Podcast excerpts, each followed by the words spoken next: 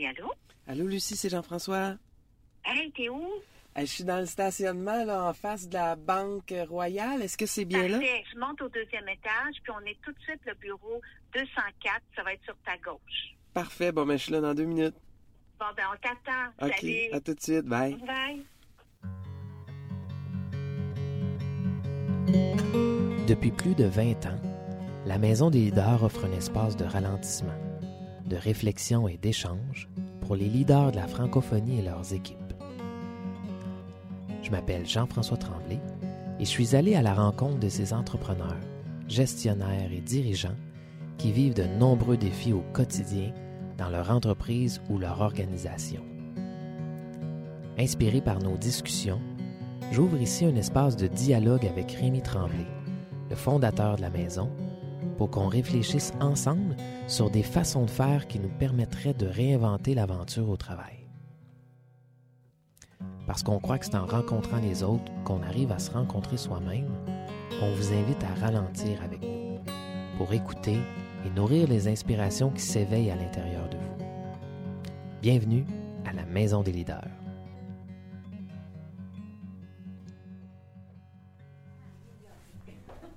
Une voix que je connais. Salut, salut. Hey, comment ça va? Ça va toi? bien, Je toi? suis contente. Moi aussi. C'est le Hey, fun de bienvenue vous ren- chez nous. Ben oui, de te rencontrer dans ton travail. Alors, tu as rencontré notre belle Claudine? Ben oui, salut, Écoute, Claudine. ah, C'est notre perle en avant, Ah ça. oui. Ah, Je pense qu'il faut prendre soin de nos perles. oui, il faut prendre soin de nos perles.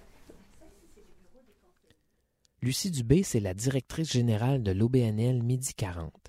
C'est une organisation qui accompagne les personnes de plus de 40 ans à trouver du travail ou à se réorienter dans leur carrière pour pouvoir se réaliser professionnellement. Elle comprend très bien la mission de l'organisme parce qu'elle l'a découvert dans un moment de sa vie où elle souhaitait elle-même se réorienter, il y a de ça 20 ans. Je suis arrivée ici, j'étais euh, cliente. Moi, je suis arrivée ici, je me disais, bon, qu'est-ce que je vais faire de ma vie? Je ne voulais plus faire ce que je faisais, mais je ne savais pas ce que je voulais faire. Puis finalement, euh, j'ai tellement aimé la culture. Pour la première fois, je me suis sentie chez- dans mon chez-moi professionnel. Et puis, euh, j'avais demandé à faire un stage bénévolement. Et puis, le directeur, à l'époque, avait accepté. Puis finalement, euh, j'ai été conseillère. Je, je suis devenue coordonnatrice, directrice adjointe, puis finalement directrice. C'est c'est drôle la vie, hein? Lucie, c'est une femme d'une grande humanité, qui met beaucoup d'amour dans tout ce qu'elle fait, et qui a surtout énormément de respect pour tous les gens que son organisme accompagne. Les gens ont vraiment des vies intéressantes. Puis on a la chance de travailler avec eux. Ils partagent ça avec nous, ils se révèlent à nous parce que le lien de confiance est là, l'alliance est là avec eux. Tu sais, on entend souvent les artistes dire que c'est le plus beau métier du monde, mais ils n'ont pas été conseillers en emploi. Je pense qu'on a pas mal un des plus beaux métiers du monde. Parce qu'elle connaît très bien les besoins de la clientèle, mais aussi ceux des conseillers, des coordonnatrices, puisqu'elle a elle-même occupé ces postes, Lucie voit son rôle comme celui de quelqu'un qui prend soin de son monde. Prendre soin, ça ne veut pas dire que les gens ne sont pas capables de le faire. C'est pas ça du tout.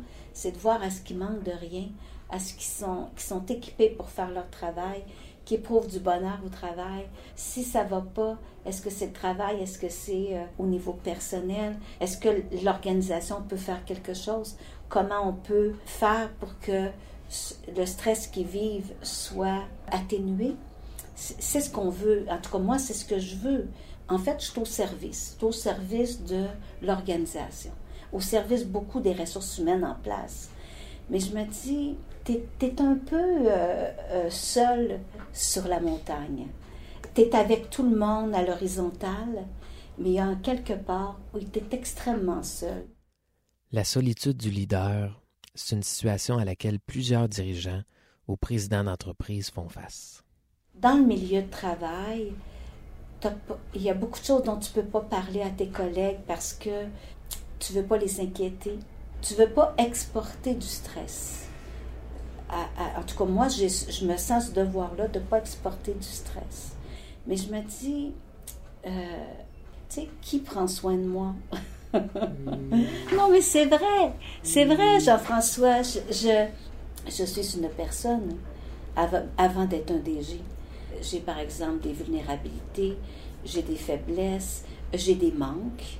Tu sais, et ça, c'est comme si, comment tu balances une espèce d'humilité en étant au service, en étant, et que tu balances tes besoins, c'est pas évident. Je, trouve que l'équilibre, elle est euh, pas si facile à trouver.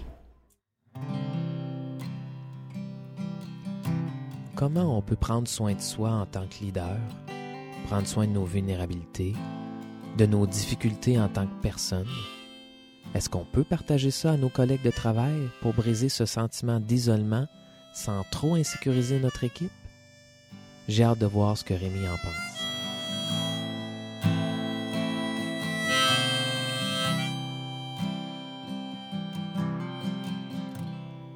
Je l'aime trop, Lucie. Écoute, ce que j'entends d'elle, là, c'est... J'aimerais ça pouvoir être la petite, moi aussi. Ouais. Hey, moi, là, comme patron d'Adéco à l'époque, là, avec une entreprise qui me dépassait, là, c'était beaucoup trop de monde, c'était bien trop gros, c'était bien trop big. euh, Je réalise comment... Ah, je... Ouais. Ça me manquait de pouvoir être le petit. J'avais toujours l'impression d'être le grand. Hmm. avec trois fils, 11 000 employés, etc. Donc, il y a comme cette espèce de... Et je pense que aujourd'hui, pour moi, c'est clair que tous les leaders que je connais, je leur souhaite de pouvoir être le petit Hmm. ou la petite. Et de se dire, est-ce qu'il y a quelqu'un autour de moi? Est-ce qu'il y a un grand autour de moi? Ne serait-ce qu'un, que une. Est-ce qu'il y a au moins une personne auprès de qui je peux être la petite, le petit, une fois de temps en temps? Hmm. Ben, je pense que c'est essentiel. Ça veut dire quoi pour toi être le petit ou être la petite? Notre ami Hubert Makwanda m'avait dit un jour, si le, le leader était tout simplement un baobab? Ça veut dire un air de repos.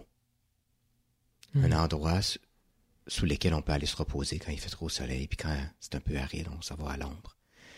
Donc, je pense qu'on a besoin d'un baobab quand on est fatigué, quelqu'un auprès de qui on sait qu'on peut être totalement qui on est. Hmm. On peut être vulnérable.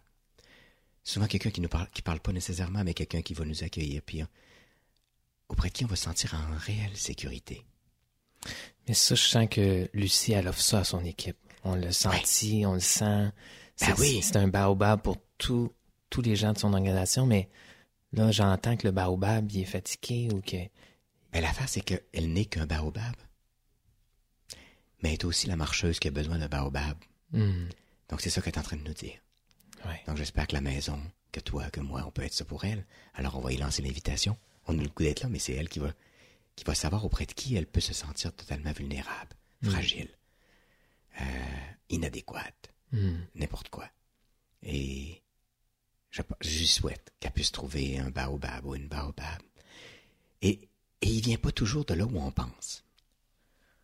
Moi, je vais te raconter, il y, a un, il y a un baobab qui est apparu dans ma vie à un moment où j'ai même résisté, où je voulais pas que cette personne devienne un grand pour moi. Je revenais d'une rencontre euh, avec un leader qui était tellement en détresse, un leader de la boue, tellement en détresse que ça me dépassait, puis je me sentais vraiment petit et dépassé. Je suis arrivé à la maison, puis euh, Charles Thomas, notre plus jeune, qui avait à peu près peut-être 16 ou 17 ans à l'époque, il me dit Papa, ça va pas. J'ai dit non, non, c'est correct, tu sais, puis. Mais je dis Ah. Fait que là, il insiste un peu, puis je dis Ben, c'était vraiment dur, je me sens. J'ai pas su quoi lui dire. Euh, Ça me dépassait, puis je- Et là, il a voulu. Et là, il, m'a pris dans ses bras, et j'ai reculé parce que c'est moi le grand. C'est là, c'est toi moi, le je m'autogère, puis, hey, moi, je suis le papa, puis je suis un grand. puis- Et là, j'ai pas pu. Il m'a repogné là. Et il me serrait fort. Et il a fait quelque chose. Quand il était petit, puis je le mettais sur mes épaules, on marchait, puis des fois, il me faisait sur l'épaule, tit tap, tit tap, tit tap. Écoute, ça doit faire dix ans qu'il n'a pas fait ça, hein, minimum. Et là, il me fait tit tap, tit tap, tit tap. Écoute, je, je me suis effondré. J'ai pleuré. Je me sentis bien. Hmm. Et j'ai réalisé que de m'autoriser à être le petit, un grand est né. Hmm. Et j'ai permis à Charles Thomas, à 16 ans, de pouvoir être le grand pour son père. Alors, il y en a des grands potentiels autour de nous, peut-être qu'on les voit pas. Et je me serais pas permis, mais c'est lui qui a décidé que cette journée-là, il avait le goût d'être le grand pour moi. Wow. fait que j'entends que de permettre à ceux qui ont l'élan d'être le grand autour de nous, Mhm. Ça génère pas nécessairement de l'insécurité. Au contraire. Un peu la peur que. Et ça, c'est intéressant. Parce qu'elle nous a dit quelque chose, Lucie, qui est malheureusement une croyance répandue euh, dans le monde des organisations, que notre job comme patron, mais on nous dit aussi que c'est ça notre job comme père, comme parent, c'est de sécuriser nos enfants ou de sécuriser nos employés. Absolument pas. C'est extrêmement prétentieux, premièrement. Parce que dès que je les ai sécurisés sur un point, il y a une nouvelle affaire qui arrive. fait que dans le fond, je, je- je passe ma vie, dans le fond, à sécuriser mon monde tout le temps. Alors, comme elle disait, ben, il y a des choses que je veux pas leur dire pour pas leur mettre du stress, etc. Et là, on est dans un baobab assez maternant quand même. Moi, j'étais aussi assez paternaliste, là, tu sais. je- Ouais. Et ma job à moi, là, c'est pas de chercher la sécurité à tout prix, c'est d'apprendre à vivre et à danser avec l'insécurité de la vie. Hmm. Alors, ma job, comme leader, c'est premièrement de faire confiance à l'autre qui est capable de trouver sa sécurité en lui ou en elle. Et de l'aider, puis qu'on s'aide ensemble à danser avec l'insécurité de la vie. Oh. Alors, ma job, et là, je vous le dis, là, à tous les leaders qui nous écoutent, votre job, c'est pas de, c'est pas de sécuriser les autres. Pas en tout. Et c'est un peu, d'ailleurs, infantilisant de faire ça. Hmm. Ils deviendront jamais grands. Hmm. Si je les protège tout, tout, tout le temps. C'est la même chose avec nos enfants, même chose avec nos équipes. Là, je vais dire quelque chose de dur, puis peut-être que ça va être dur pour Lucie à entendre, mais quelque part, c'est toujours soi-même qu'on protège. Si je veux sécuriser ma gang, c'est que je sais pas qu'est-ce que je ferais, moi, avec une gang d'insécures. J'ai besoin qu'ils soient sécures pour moi être sécure. Alors, si je fais vraiment confiance je veux partager une information à mon équipe, ils vont devenir un peu stressés, un peu insécures. Mais moi, je vais rester calme. Je sais que je vais rester calme. J'ai confiance en moi, que je suis assez solide. Ben là, je vais quitter cette idée que je dois sécuriser tout le monde. Puis je vais me dire, ben, on va se partager les choses.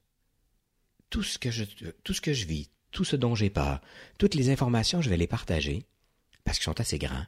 Puis ensemble, on va apprendre à danser avec l'insécurité de la vie. Et bizarrement, ben cette solitude dont tu parles va disparaître. En même temps, je découvre en vieillissant que si je veux bien vieillir, j'ai à apprivoiser une certaine solitude. Je pense qu'on passe, on traverse toute notre vie seul quelque part, avec les autres. Hmm. Ce dont tu parles, c'est pas de la solitude, je pense. Une solitude assumée ou. Moi, là, cette solitude que j'apprends à développer ou en tout cas à apprivoiser dans ma vie, quand je suis dans cette solitude-là que j'ai apprivoisée, je me sens en totale communion avec les autres. Ce que j'entendais, c'est qu'elle se sent isolée des autres. Hmm. Je vis quelque chose, pas avec les autres. Oui. Mais inconsciemment, son désir de vouloir un peu les materner ou les protéger l'isole d'eux. Et elle s'isole à eux. Je pense que le prochain pas, c'est de fermer les yeux et de reconnaître à l'intérieur d'elle-même sa profonde solidité qu'on lui connaît. Hein, on la connaît. Ben oui. C'est, et cette femme-là est, est d'une solidité intérieure qu'elle soupçonne même pas. Hmm. Puis la journée où elle va la reconnaître, elle va être capable de laisser l'insécurité prendre sa place. Puis elle- en sachant qu'elle va être capable de danser avec ça, puis les autres aussi. Mais là, tu nous amènes sur un terrain, Rémi, que j'ai vraiment le goût que d'explorer avec toi, qui est le thème d'apprivoiser sa souffrance, je dirais. Hmm. Parce que pour arriver à faire face à cette insécurité-là qu'elle porte, d'avoir en quelque part peur que sa gang soit insécurisée, Ouais. c'est un peu ça Hmm. qui t'amène. Mais on doit apprendre à apprivoiser cette insécurité-là en nous. Oui. Ben, le premier pas, euh, quand je réalise, par exemple, Si moi, je me dis, écoute, je sais pas, moi, j'ai appris qu'on allait perdre un gros client, par exemple. Faut surtout pas que je dise ça à ma gang, parce que c'est pas fait encore. Pourquoi je les insécuriserais pour rien? Euh, bon, alors je leur en parle pas, Oui. j'attends. Ou il y a une décision du siège social, là, je sais qui s'en vient, là, puis faut, Mm. je veux pas insécuriser personne. C'est, pour moi, de rester là avec ça. OK. De quoi j'ai peur? Qu'est-ce qui m'inquiète? OK. Qu'est-ce qui se passe? Et là, de rester là tranquillement. Puis qu'est-ce qui pourrait arriver de terrible si je leur en parlais? Qu'est-ce qui pourrait arriver de plus grave? Qu'est-ce qui... Mm. Et tranquillement, il y a quelque chose que je vais apprivoiser. Il faut être capable de rester là avec sa propre insécurité. Parce que si... Si je veux pas insécuriser les autres, Mm. c'est que je doute de ma propre capacité à danser avec l'insécurité de la vie. Mm. Alors rester là, c'est la seule façon de rester là avec l'inconfort pour tout à coup réaliser que finalement j'en meurs pas. Mm. Finalement, de découvrir que notre vase intérieur d'accueil est bien plus grand qu'on pensait. Mais pour ça, faut en faire l'expérience. J'ai beau te le dire, j'aurais beau dire ça à Lucie, là. Tu sais, Lucie, t'as un vase solide de sécurité intérieure. Euh, Que tu vois pas, que tu... ré- que tu réalises pas, il faut que tu t'en rendes compte. Non, non, il faut qu'elle-même, elle fasse l'expérience de sa solidité intérieure et de ce vase beaucoup plus grand à l'intérieur d'elle-même qui est capable de contenir bien plus qu'elle pense. Mm. Et en réalisant ce va- que, que son vase est vaste, capable de contenir, elle va peut-être se dire, ben, sais-tu finalement, euh, peut-être que les autres sont capables aussi. Et à chaque fois qu'elle va oser partager ses insécurités, les gens vont se dire, mon Dieu, elle nous fait donc bien confiance. Mm. Mais j'ai peur pareil. Puis elle va rester là avec eux autres tranquillement. Puis ils vont tous découvrir ensemble sont, que leur vase, leur capacité à contenir les insécurités de la vie est bien plus grand qu'ils pensent. Mais là, j'entends quand même une subtilité, Rémi, dans ce que tu amènes, parce que partager son insécurité sans avoir fait le travail que tu nous invites à faire, effectivement, je me dis que ça peut être insécurisant parce que ça part d'une place très insécure en soi. Très intéressant ce que tu dis, parce qu'effectivement, si je suis vraiment insécure, puis je suis pas capable de rencontrer, je suis mieux de pas en parler. Ce que j'en rajoute, puis je puis serai pas capable de faire face à l'insécurité des autres. Fait que tu as tout à fait raison. Fait qu'il faut avant tout l'intérioriser, découvrir sa capacité à rencontrer ce qui est là, puis après ça, on peut le partager. Fait qu'il y a peut-être ce bout-là où on vit une solitude. Mm. Tout d'un coup, là, je suis, OK, hey, le siège social m'a annoncé qu'il allait couper Ouais. 15 postes. Puis il va falloir qu'on coupe 15 postes. Ah, mon Dieu! J'ai peur de perdre la peine à notre monde. Tu sais, elle disait comme elle les aimait. Ben ouais. Ah, j'ai peur de faire de la peine à notre monde. J'ai peur de ci, j'ai peur de ça. OK. Restez là tranquillement, restez là. Et là, il y a assumé cette forme de solitude qui n'est pas de l'isolement. Qui est assumé que là, je, je suis seul avec cette nouvelle. Alors, je vais apprendre à l'apprivoiser, etc. Puis quand je me sentirai prête, je vais le dire aux équipes, mais je le dirai pas pas aux équipes pour pas les insécuriser. C'est ça. Tu sais, euh, si tu savais comment... je- dans la période de COVID, il est arrivé quelque chose qui me bouleverse. Il y a un patron d'entreprise qui est obligé de licencier une grande partie euh, de son personnel, bien sûr.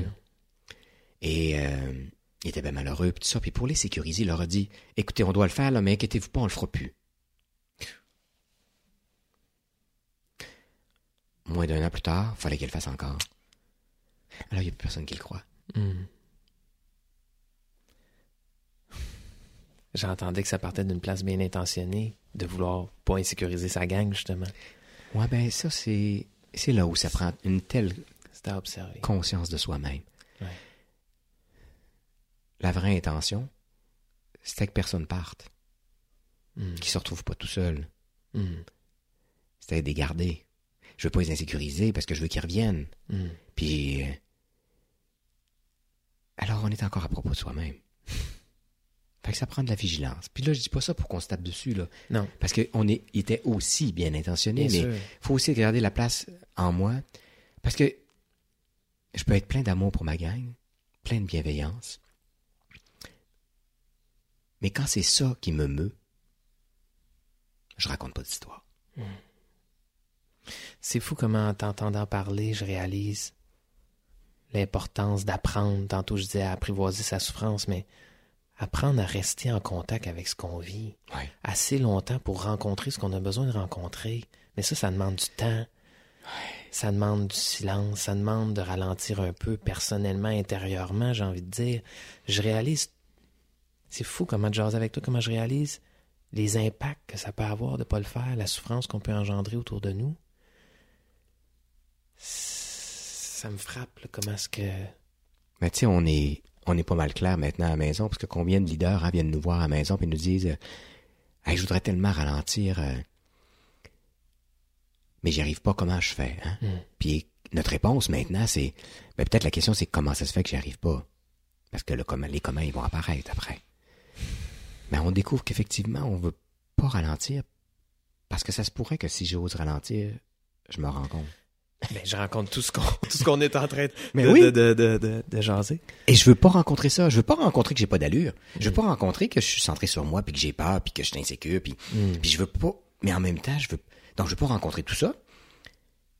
Mais je veux pas non plus rencontrer toute ma lumière, toute ma parce qu'effectivement, si je rencontre toute ma lumière, par exemple, ça peut peut-être m'amener à pour honorer ça faire des choix que je veux pas faire.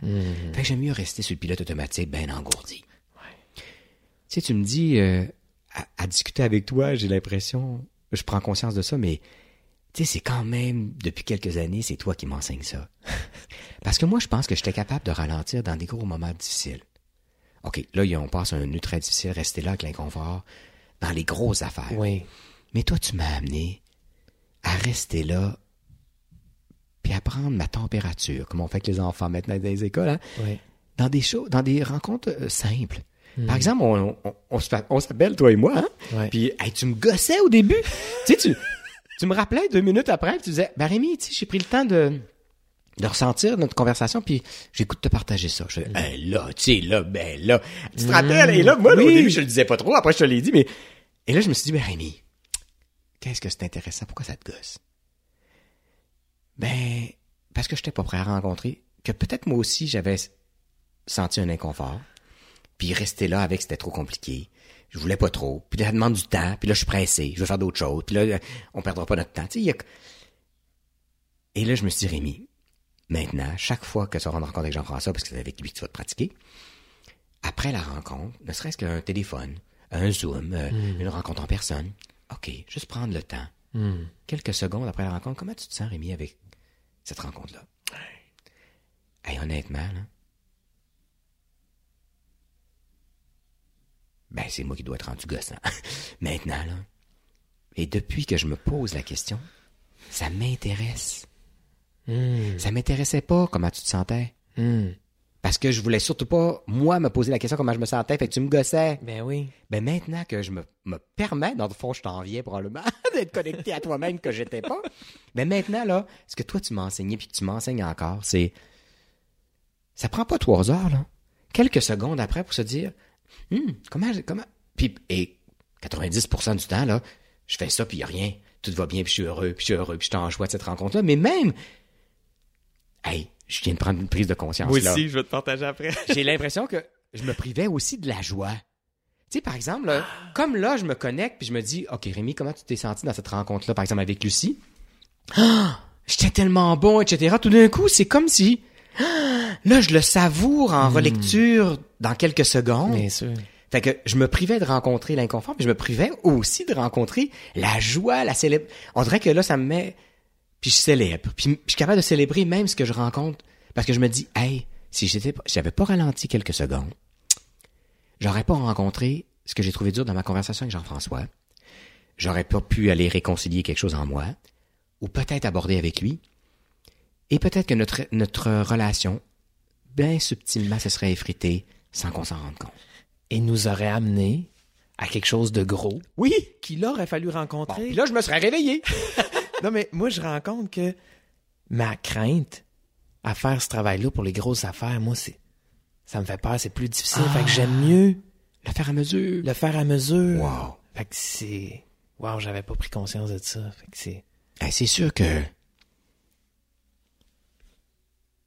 Enlever la neige sur mon patio, euh, à chaque fois qu'il y a une bordée de neige, là, c'est pas mal moins d'ouvrage que, que quand le patio est en train de s'effondrer.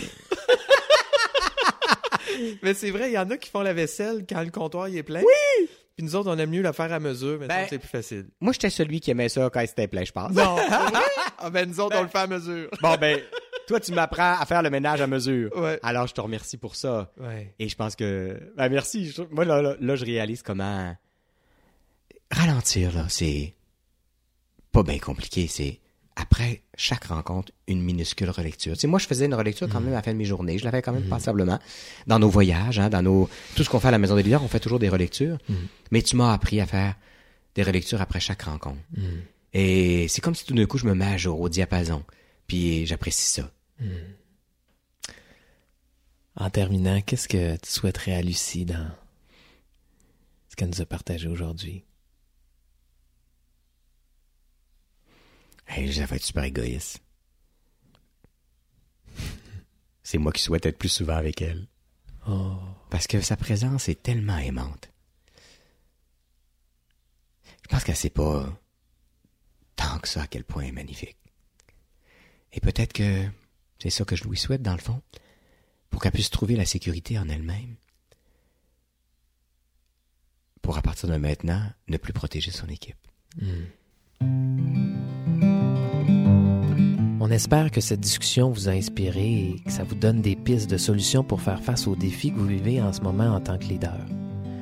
Si vous avez envie de vous joindre à notre communauté pour poursuivre la réflexion et les échanges dans un groupe de meilleurs humains, meilleurs leaders, dans un parcours, une retraite ou encore une journée d'accompagnement avec votre équipe, ben communiquez avec moi à mon adresse courriel à gf et ça va me faire plaisir d'échanger avec vous. À bientôt!